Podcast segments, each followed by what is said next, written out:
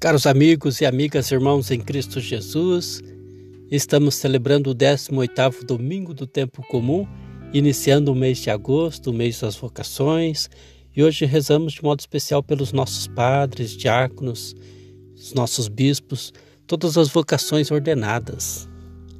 A primeira leitura de hoje nos fala do povo hebreu no deserto. O povo era escravo no Egito, era oprimido e Deus usa Moisés para libertar este povo. Só que na metade do caminho, esse povo começa a reclamar, a murmurar. Olha como esse povo é bem parecido conosco muitas vezes. Eles viviam escravo, era oprimido, apanhava da mão do Egito, mas na metade do caminho eles começaram a sentir saudade do Egito ah, lá a gente tinha carne para comer, tinha cebolas. O povo saiu do Egito, mas o Egito não saiu de dentro deles. Nós somos muito parecidos com esse povo. Nós também temos a mania de olhar para trás. Um dia eu estava em casa vendo o Face e de repente alguém postou lá um baile gaúcho, umas músicas bem antigas da minha época, né? Que faz recordar aqueles bailes de fazenda. E então eu curti e compartilhei e comentei embaixo. Que saudade dos 18. Na mesma hora, minha esposa mandou uma mensagem para mim no meu particular. Ué, tá com saudade? Não é melhor agora? Aí, puxa vida, aí caí na real, né? Na hora eu já mandei uma mensagem para ela. Não, meu amor, não quis dizer isso. Eu quis dizer saudade da música, né? É nostalgia. Mas hoje realmente está melhor. E realmente é melhor, né? Em cada época, em cada momento da vida tem suas dificuldades, tem seus mas tudo vai passando e vai superando. E nós somos convidados a caminhar, a andar para frente. Nós somos esse povo de Deus que caminha, que marcha e que progride quando seguimos nessa meta, naquilo que Deus quer de nós.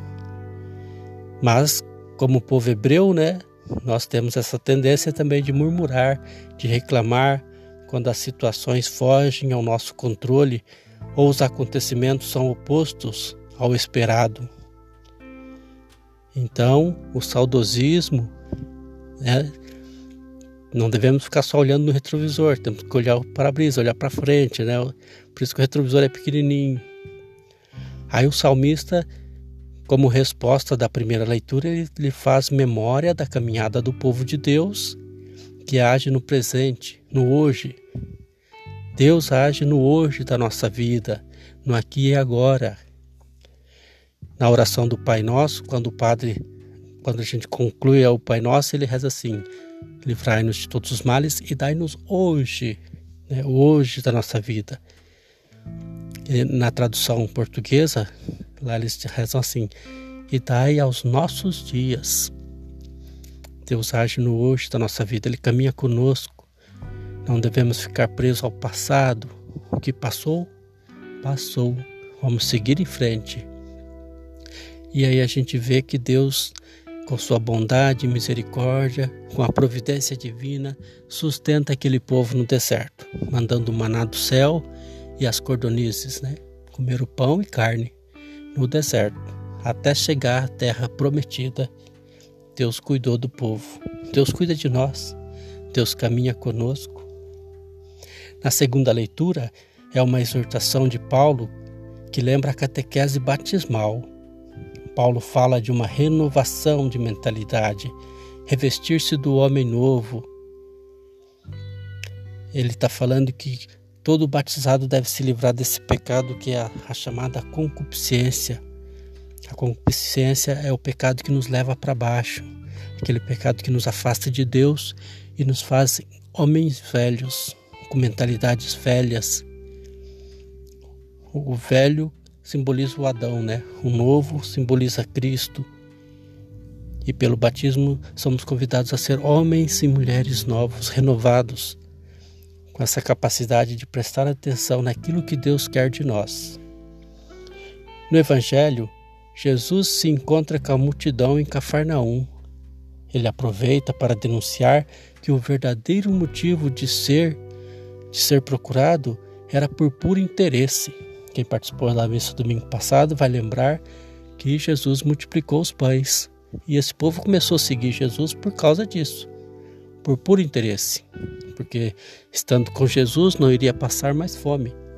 Só que Jesus vai dizer que o sentido não era esse. O sinal que ele fez apontava para, uma, para algo muito maior, que é a vida eterna.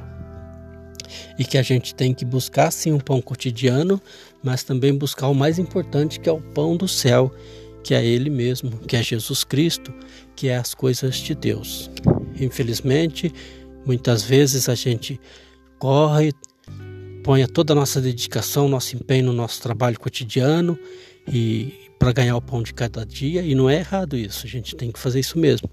Mas para as coisas de Deus a gente não se empenha tanto, não se esforça tanto.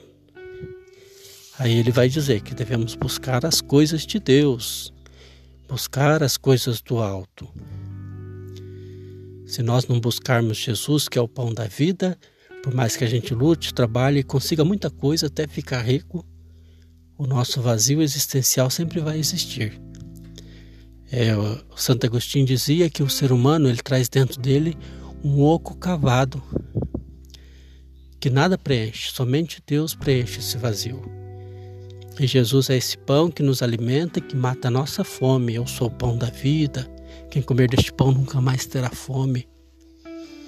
Estar na mesa de Jesus é aceitar esse propósito de ser cristão, que partilha, que reparte o pão, que vive é, sempre buscando aquilo que é o, o, o que Deus quer de nós, que façamos a vontade dele, né?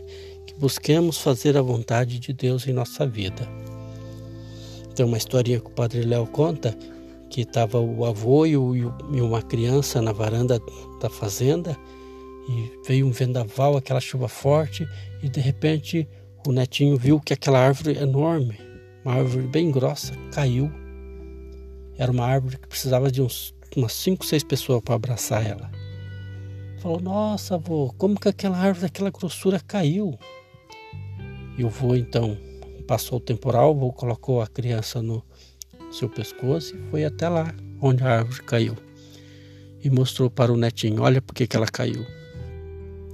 Nossa, avô, a árvore é oca. Isso mesmo, porque ela estava oca. Ela estava toda orgulhosa lá, grandona, enorme, mas oca por dentro. Aí o netinho falou assim: Ué, pai, ué, avô, mas se a árvore é oca e caiu, o bambu também é oco. Aí o avô fala assim: Não, meu filho, mas o, o bambu é diferente. O bambu, desde pequeno, ele cresce sabendo que ele é oco. E quando vem as tempestades, as dificuldades, ele sabe se dobrar diante das dificuldades e não racha. Daí ele diz: a primeira lição que aprendemos do bambu é se dobrar, se prostrar quem se prostra para Deus nunca vai prostrar para o inimigo, para a derrota. Então fica a lição do bambu, né? E depois ele diz assim: e o bambu tem vários gominhos. Os gominhos do bambu simbolizam as nossas dificuldades, as etapas que vamos passando, superando. E se o bambu ele fosse retinho e não tivesse nem, nem um gominho ali, o primeiro vento que estava, ele rachava de cima embaixo, igual um cano de PVC, né? Então, os nozinhos simbolizam as dificuldades, as etapas superadas. E nós, seres humanos, devemos ser como o bambu, que a nossa meta seja o alto. A nossa meta está no alto. Então, que sejamos essas pessoas que encontram o refúgio, a fortaleza na pessoa de Jesus Cristo, nos alimentando da palavra e da Eucaristia, mas também no nosso dia a dia ser um outro Cristo para os nossos irmãos. E de encontro com aqueles que realmente precisam de nós, da nossa presença. E que saibamos estar atentos para que em tudo saibamos fazer a vontade de Deus. Paz e bem.